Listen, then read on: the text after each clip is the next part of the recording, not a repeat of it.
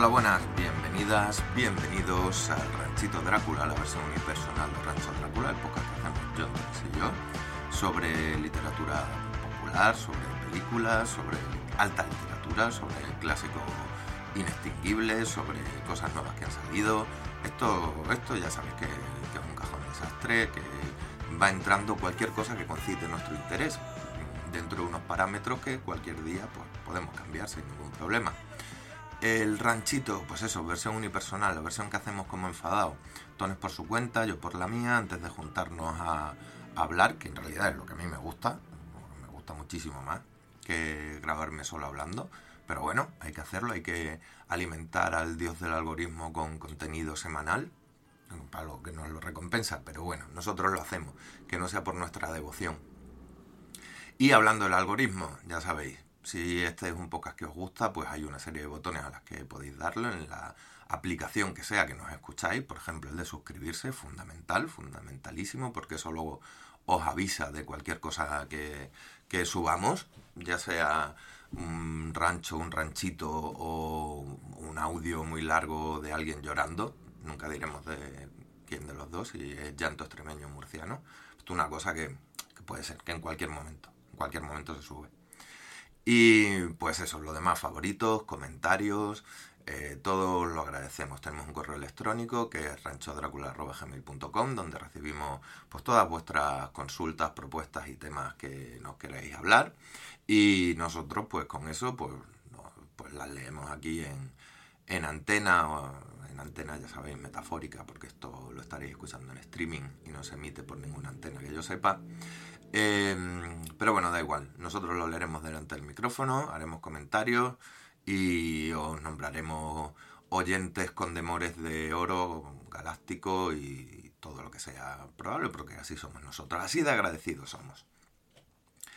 Eh, algo más se me olvida, bueno, las redes sociales, arroba Rancho Drácula, en Twitter y en Instagram. Se actualizan cuando yo me acuerdo de actualizarlas. O sea que tenéis poco, poco castigo por ahí, solo información de servicio, de lo más fundamental, algún chiste de vez en cuando, algún tráiler de esta adaptación de, de, Ringers que nos tiene loquísimo con Rachel Berg. Eh, yo no he visto el tráiler todavía, que me lo mandó Tones. Eh, cuando lo vea probablemente mm, me tira al suelo. No, no sé qué voy a hacer. Yo estoy tan a favor de obra que muy mal lo tienen que hacer para que no me guste a mí eso.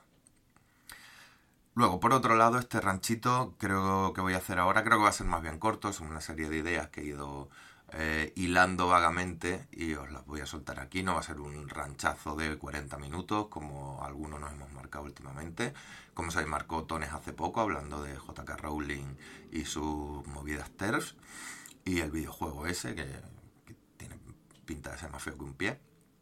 Y bueno, ya que estamos y como ha habido cierto ruido eh, al que en realidad no pretendía mm, prestar mucha atención. Hemos tenido muchos comentarios en el, en el post de, del ranchito de Tones, de Mala Magia, de gente con opiniones muy fuertes sobre censura y sobre personas trans, diciendo cosas que, en fin, nos reservamos la opinión. Eh, la opinión fundamental que yo tengo al respecto es que suscribo mm, uno por uno todos los minutos de Tony hablando en ese podcast. Eh, porque esta cosa que la, línea oficial del rancho es que nos importan mucho más las personas trans que vuestras fantasías distópicas sobre censuras y demás. Y no hablemos ya del deporte. Eh, resuélveme este problema del deporte con las personas trans. No es Rancho Drácula, donde tienes que venir. o sea, no puedes encontrar a gente que le importe menos esa movida y caiga en un terreno más estéril tu, indignación. Así que nada, eh, nosotros seguimos a lo nuestro, a tope con las personas trans eh, y lo demás nos lo sacudimos tranquilamente sin prestarle mayor atención. Lo que voy a hablar yo hoy, lo importante, pues nada, que mm, a ver cómo, cómo hago el puente narrativo entre una cosa y otra, pues probablemente será haciéndolo sin más. Eh, estos días me estoy releyendo Cien años de soledad, de Gabriel García Márquez. Un libro que, pues como comprenderéis, en ningún momento me he planteado hacer un ranchito sobre él, porque eh, ¿qué vas a decir sobre Cien años de soledad? ¿no? Yo es un libro que leí de adolescente, un tórrido, tórrido verano, en el que leí Cien años de soledad y Crónica de una muerte anunciada. Crónica de una muerte anunciada me gustó más. Cien años de soledad me gustó, pero no sentía yo que hubiera dejado una huella particular en mí. Eh, de hecho, hasta que no empezaba la relectura, no empezaba a recordar porque prácticamente no tenía imágenes del, del libro, no se habían quedado, no había dejado una, una huella aparente. Mm, luego, como detalle curioso, que no es lo que voy a hablar, sí que por los temas que, de los que trata la novela, sí que creo que dejó una huella bastante invisible en mí. Es imposible que no la haya dejado porque luego he visto rastros, o sea, ahora con la perspectiva del tiempo he visto en cosas que he escrito, incluso en la novela que estoy escribiendo ahora, antes de empezar la relectura, he visto rastros de, de esta crónica de los buen días por todas partes. Eh, como siempre, no hablo de calidad, sino de, de eh, las marcas, ¿no? las cicatrices, lo que claramente evoca, yo intento evocar en mi escritura, digo, es probable que me lo encontrase, si no la primera vez de las primeras veces leyendo este libro. Eh, que curiosamente, ya os digo, no tenía yo un particular recuerdo, o sea, sí tenía un buen recuerdo, pero no un recuerdo entusiasmo en absoluto. Esta lectura está siendo, esta segunda lectura está siendo mucho, mucho más entusiasmante o entusiasmada. El caso es que esto es lo de menos, ¿no? Eh, como la edición que yo tengo de 100 años de soledad aquí en casa es un libro que probablemente es más viejo que yo, incluye un volumen gordo esto de tapadura, que incluye también otro par de novelas de García Márquez, y es un poco mm, letra pequeñita, papel de Biblia, un poco, un poco infame su lectura ahora mismo, me parece. Me hice con la edición de, decidí hacerme una edición nueva y decidí, me compré de segunda mano la edición de, de Cátedra, porque, bueno, con las ediciones críticas y anotadas de Cátedra, aunque son siempre una, una moneda al cielo, nunca sabes de qué lado te va a caer, si de una edición buena, como yo tengo un excelente recuerdo de la edición anotada de Cátedra de, de Drácula, que, que, empecé a releer así un poco con pereza, porque es un libro que me sale en memoria. Eh, y resultó que las notas a pie de página me resultaron de lo más entretenidas enriquecedoras y administradas en su, punta, en su justa medida, pues dije voy a hacerme con el de 100 años de soledad, a ver si está bastante bien.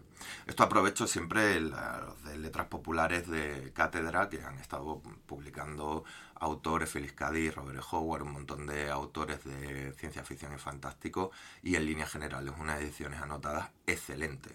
Eh, compradlas todas, todas las que podáis. Incluso nos interesa comprarlas, que sigan editando estos libros esta colección de letras populares. Pero bueno, pasando esto, empecé a, releer, me salté como siempre, porque no tenía el libro tan fresco como para entrar, digamos, en una lectura crítica desde el principio, entonces me salté un poco el, prólogo, el análisis y todas estas cosas y empecé lo que es directamente con la obra. Mm, pronto empecé a notar algo eh, un poco extraño, empecé... Eh, la edición está muy, muy anotada pero pronto empecé, sentí la necesidad de empezar a saltarme las notas a pie de página. Porque aparte de eh, romper el ritmo natural de lectura y la inmersión, me pareció muy curioso cómo esta eh, edición, que está pues profundamente anotada y estudiada, la bibliografía es más larga que un brazo, eh, no tiene, hay una cantidad de libros, de ensayos, de artículos sobre García Márquez que se utilizan para, para ir desgranando toda esta información pues eso, esa profusión, primero me rompía bastante el ritmo de lectura. Claro, porque no están puestas de esas notas a pie de página con ningún sentido narrativo. Están puestas como por lo que le parece al señor crítico que hay que llamar la atención, ¿no? Eh, a mí me cuesta saltarme, encontrar una llamada en la página y saltármela me, me cuesta mucho. Se me van los ojos automáticamente abajo. Pero en esta edición me llamaba mucho la atención que había una extraña combinación entre cosas que sí que me parecía más o menos eh, interesante, interesante comentar, o que tienen, pues eso, algunos detalles geográficos, de cómo se inserta el, territorio ficticio de, de, Macondo en, esta, en, la, en el espacio geográfico real de, Colombia, o cómo se, somos los acontecimientos de la trama encuentran también su, su acogimiento dentro del flujo natural del tiempo, ¿no? De la historia de Colombia, de, de, los años, de estas eh, los años finiseculares, de, del siglo XIX y con respecto a qué pasaba en el país realmente, algunos comentarios, pues bueno, y algunas cosas que uno, pues que me parecían como mínimo interesantes, ¿no? Hasta otras notas que me parecían la absoluta banalidad de este libro no solo ha sido pensado, ha sido sobrepensado. Ha sido sobrepensado hasta límites absolutamente absurdos. De manera que hay notas y comentarios y, análisis sobre frases que de verdad que llaman un poco la atención. Es como, bueno, estas notas parecen para alguien que no ha leído un libro nunca, ¿no? Eh, hay un número limitado de veces que pueden llamarme la atención para decirme, cada vez que aparece la palabra soledad, decirme, ¿te has dado cuenta que es otra vez la palabra soledad? Eh, señalando cómo la soledad es el tema de la novela. Y yo, sí, ya me he dado cuenta, es que sale en el título la palabra. Entonces, hay un poco... Igual, igual me, me he enterado. O sea, la octava vez que me lo dice. Octava vez que me saca del, de la lectura para decirme que aparece ahí la palabra soledad. Como ya explícame lo de puesta en abismo una vez eh, explícame que, sí, que los temas de la novela se repiten en miniatura una y otra vez, porque la novela tiene esa estructura. O sea, si no me he dado cuenta, estupendo, me lo has explicado una vez, pero no me lo expliques todo el rato. Por Dios, me voy a tirar por la ventana. Yo ya tengo ganas de tirarme por la ventana todo el rato. Pero bueno, eh, el caso es que dentro de todas estas cosas, de todas estas eh, señales, sí que empecé, dije, vale, no, no puedo no puedo hacer un ranchito sobre 100 años de soledad, porque me parece un, tal. Digo, pero sobre las notas a pie de página de 100 años de soledad sí que hay algo interesante. Y específicamente en una de la que no me he olvidado durante toda mi lectura del libro. Em, está muy al principio, en la edición de cátedra, está en la página 87, es la nota 14 el libro pues tiene, yo qué sé, 50 notas, ¿no? Puede estar la 14. Y, y es una nota muy sencilla, pero que me llamó mucho la atención. Hay un momento, hay ligerísimos spoilers de 100 años de soledad, que es un libro que si no te has leído a esta altura es porque prisa no te estás dando por leerlo. Error por tu parte, porque está muy bien. Es uno de estos libros que te lo vas a leer y dices, ah, claro, por eso es un clásico, porque está de puta madre. igual, no, igual no te sorprende, no te vuela la cabeza, pero dices que no puede estar mejor escrito y mejor pensado.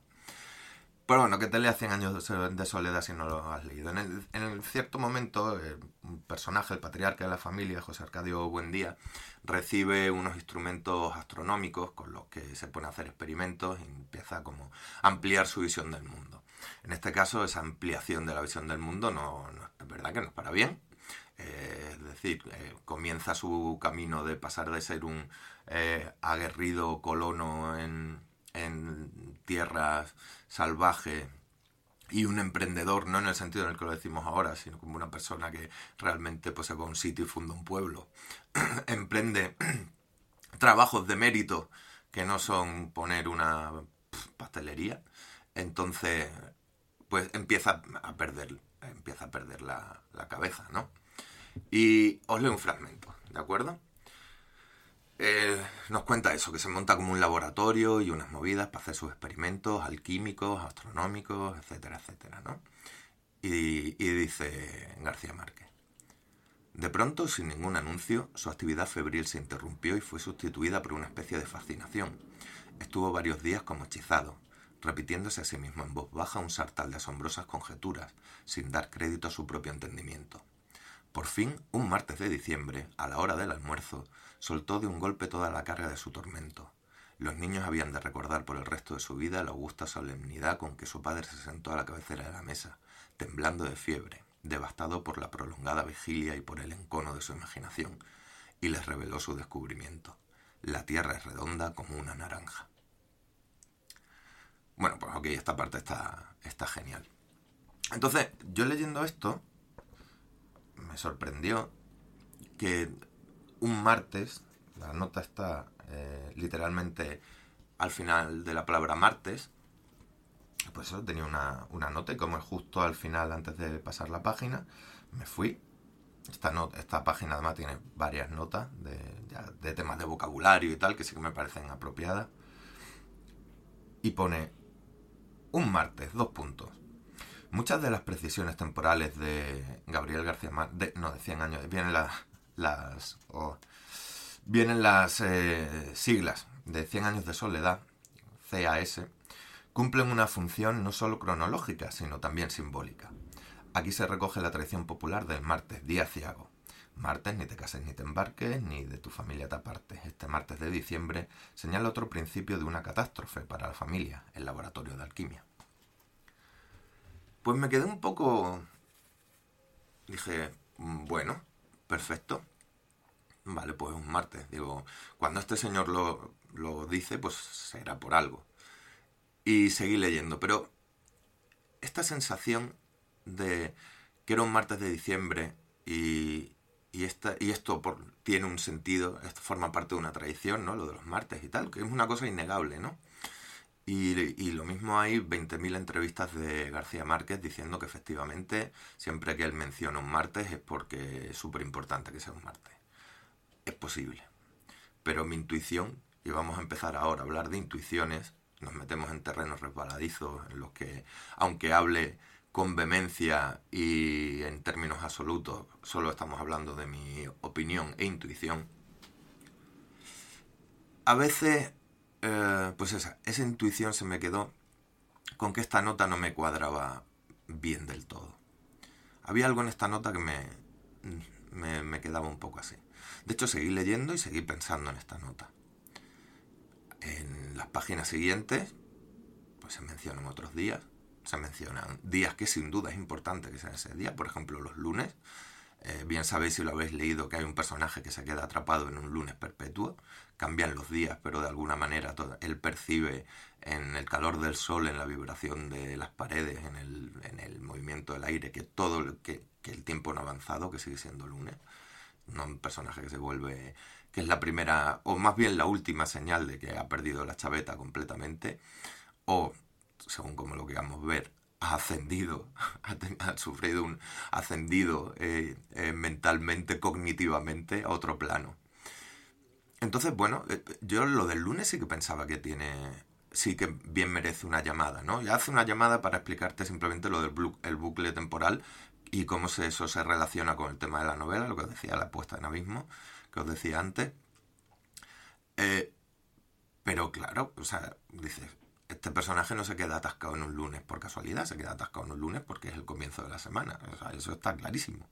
No, no, hay, no, hay más, no hay más que hablar, aunque la novela no haga particular énfasis, no hace un, lunes como si fuera un meme de internet, de, ya sabéis, ¿no? es lunes, otra vez. Pero, pero sí que hace un énfasis en eso. Ligero, te lo puedes saltar, no pasa nada. Pero yo pensando todo el rato, pero me dijiste que era súper importante que fuera martes. Y luego hay martes, eh, o sea, luego, perdón, hay miércoles, hay jueves, hay viernes en la novela. Hay no solo meses de diciembre, hay de octubre, de noviembre, donde las importancias son relativas. Hay un momento que llueve en octubre y dice, y este es el nivel de anotación o sobre, sobre anotación, ¿no? De también llueve en octubre no sé qué otra novela de García Márquez, como ya que a veces si las cosas pasan en octubre, llueve. Y, pero que igual puede ser súper interesante y de hecho es interesante cuando vas, estás haciendo esta clase de análisis crítico y concienzudo.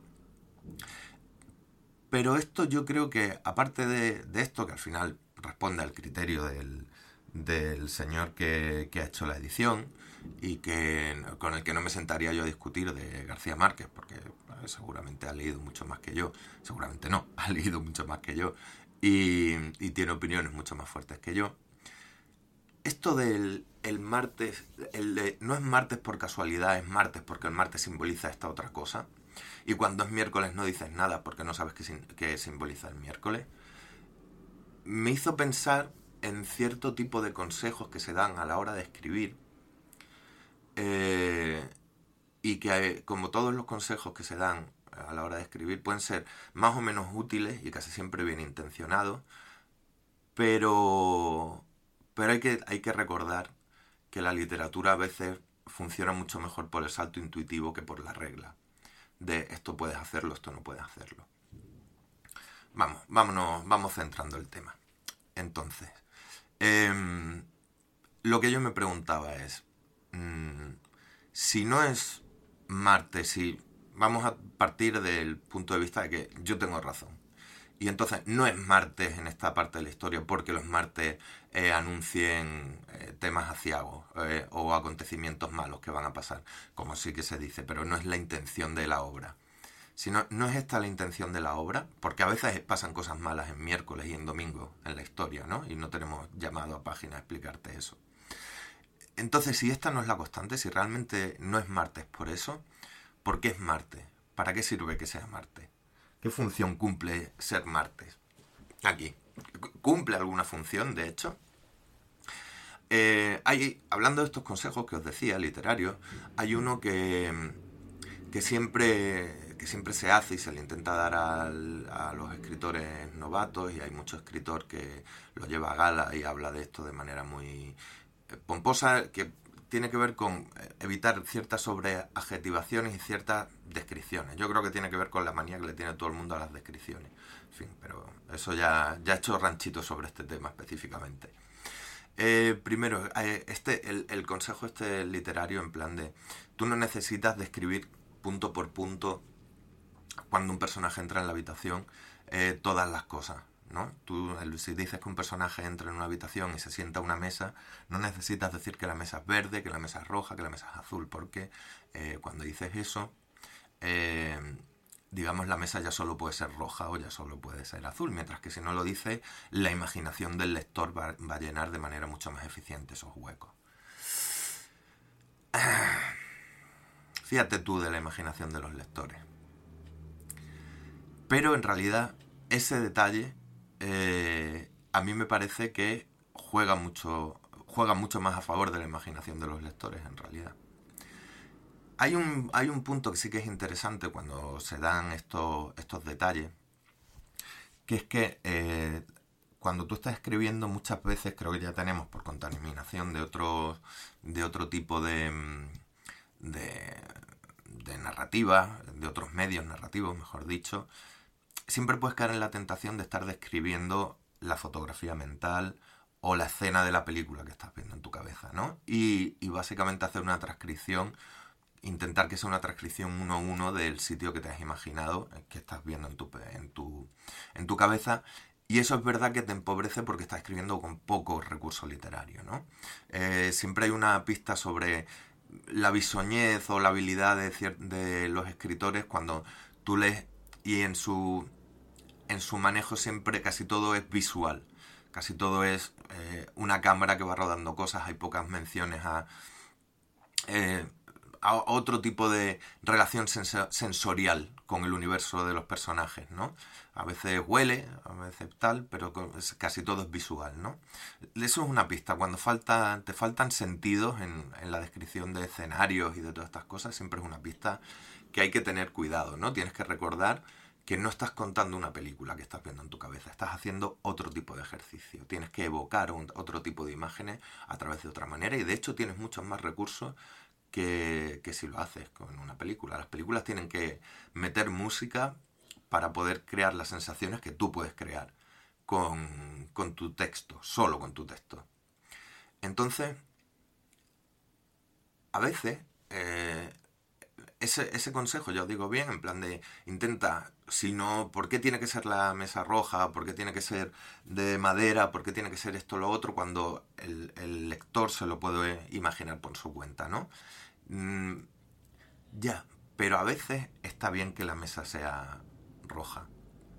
¿Y por qué? Porque en este proceso que estamos haciendo, es decir, cuando tú te sientas a escribir algo y te sientas a, a construir algo que luego va a tener que funcionar en la cabeza de otra persona, es decir, va a tener que funcionar en un vacío. Estás dando forma a un vacío.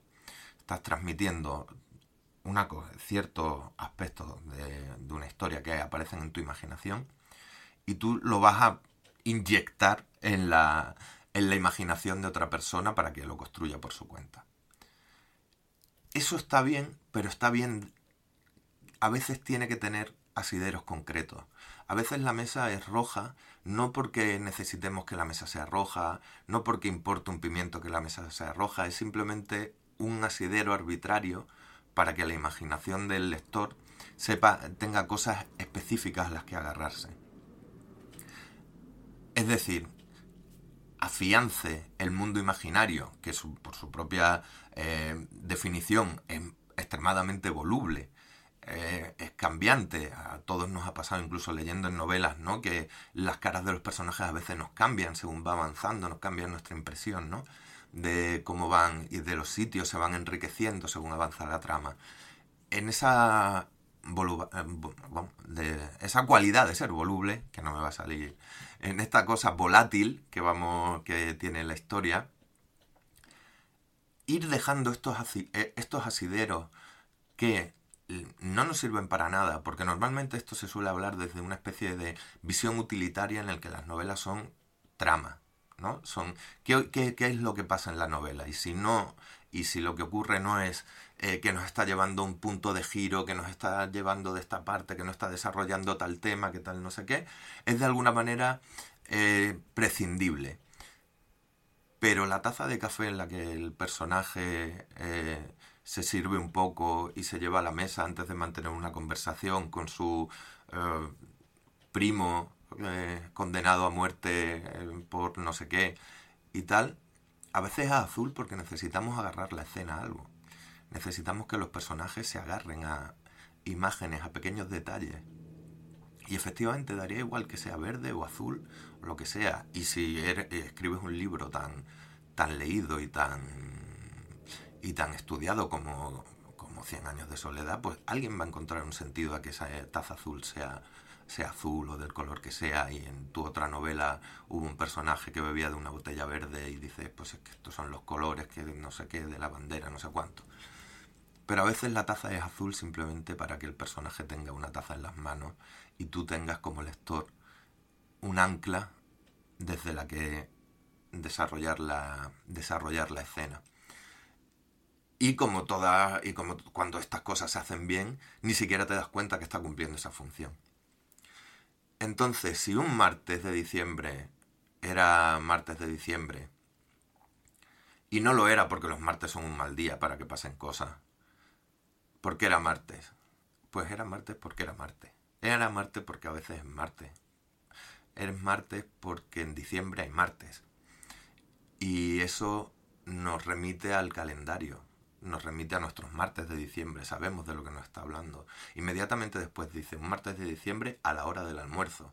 La hora del almuerzo no lleva una nota explicándonos que los almuerzos anticipan las malas digestiones, por lo tanto, no, era martes a la hora del almuerzo. Simplemente es un acto absolutamente, un momento absolutamente cotidiano. Está escrito con una intención de que de anclarte a un momento cotidiano mm, intrascendente antes de que un personaje absolutamente chiflado ya que temblando de fiebre, devastado por la prolongada vigilia, por el encono de la imaginación, y les dice, chacho, que he descubierto que la Tierra es redonda como una naranja acuéstate y suda. Así que, por eso es martes. Podría ser miércoles, podría ser lunes, podría ser cualquier otro día y, y la frase funcionaría exactamente igual, porque la función que cumple es otra. Y esta función no puedes, el problema de esto es que no puedes aprenderlo de una manera técnica, no puedes decir esto siempre funciona así, esto cada cierto número de veces tienes que poner este tipo de, de, llamada a, lo cotidiano, este tipo de asidero, de ancla, para que el lector, esto es, una guía de, es pura guía de intuición, porque la literatura, mal que nos pese a veces, que nos gustaría, nos gustaría que las cosas estuvieran más claras y hubiera menos niebla, eh, por lo menos para los que escribimos, es pura intuición. Intuición e, e intención las cosas hay que escribirlas siempre, aunque sean lo más irrelevante, aunque no sepas muy bien eh, qué hace ahí, las tienes que escribir con una intención clara. E hilando con esto también recordé pues esos otros consejos, ¿no? Que se suele hacer em, mofa de la literatura del sereno, ¿no? De lo de dar el día, la hora, el tiempo que hace, ¿no? Y también, por ejemplo, el Leonard yo ya lo he hablado en un ranchito, ¿no? Tiene este decálogo donde uno, uno de los consejos es que el, solo hables del tiempo si los personajes tienen que reaccionar a él, ¿no? Es decir, si te afecta de alguna manera a la trama. Bueno, ok, de nuevo. Eh, también tiene consejos sobre que solo pongas información importante en los diálogos porque las descripciones se las saltan los leones, los, leones, los lectores.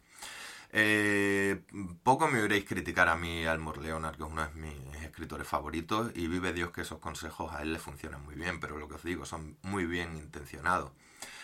A veces es martes de diciembre y a veces es martes y llueve, porque cuando llueve eso crea una sensación muy concreta, muy distinta. No afecta a la trama, es irrelevante que llueva, que haga sol, que, que nieve, que sople un viento y pura ganado, que mm, que esté todo en calma chicha y no afecta para nada la trama, excepto que todos hemos vivido más o menos esas sensaciones y nos crea una serie de sensaciones, de, texturas que nos llevan hacia, hacia ciertos estados emocionales, o deberían llevarnos si el escritor lo está haciendo bien.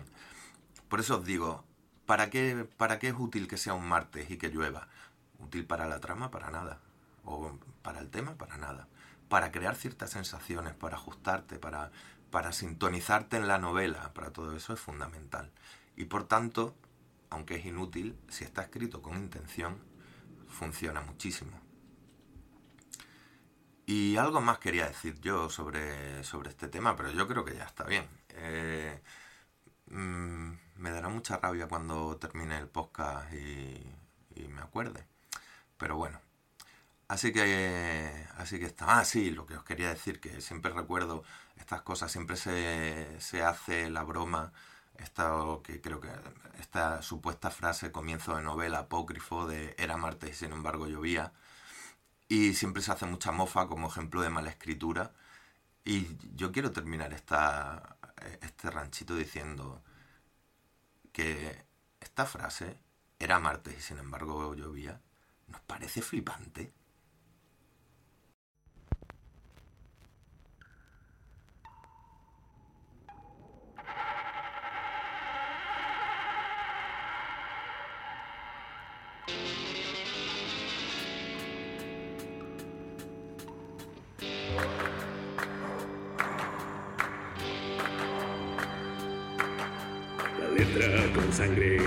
Entra, la sangre te da la vida. La letra escrita con sangre suele ser más divertida. Rancho Drácula, nuestra biblioteca impía curará todos tus males con mansiones borrascosas y hasta naves espaciales.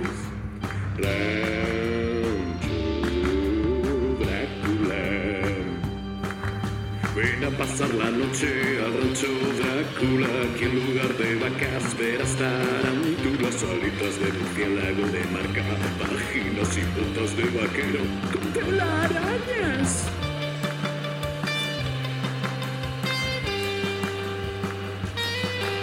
Sintoniza nuestra radio, hecha en un cajón de pino con tierra de Transilvania y forrado de bolsilibros. Rancho. Si te gusta lo que escuchas, Pulsa todos los botones para hacer zumbar de gozo a Francisco y a Yontones.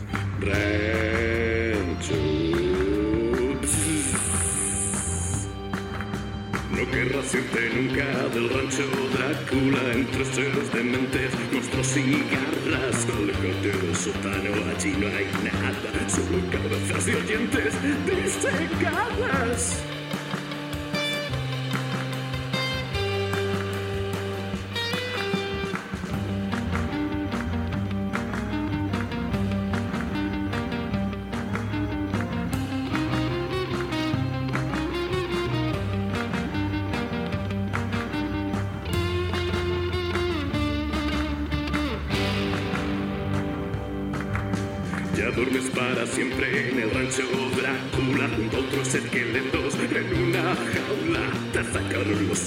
Con una espátula. Conservas tus orejas, con eso bastará.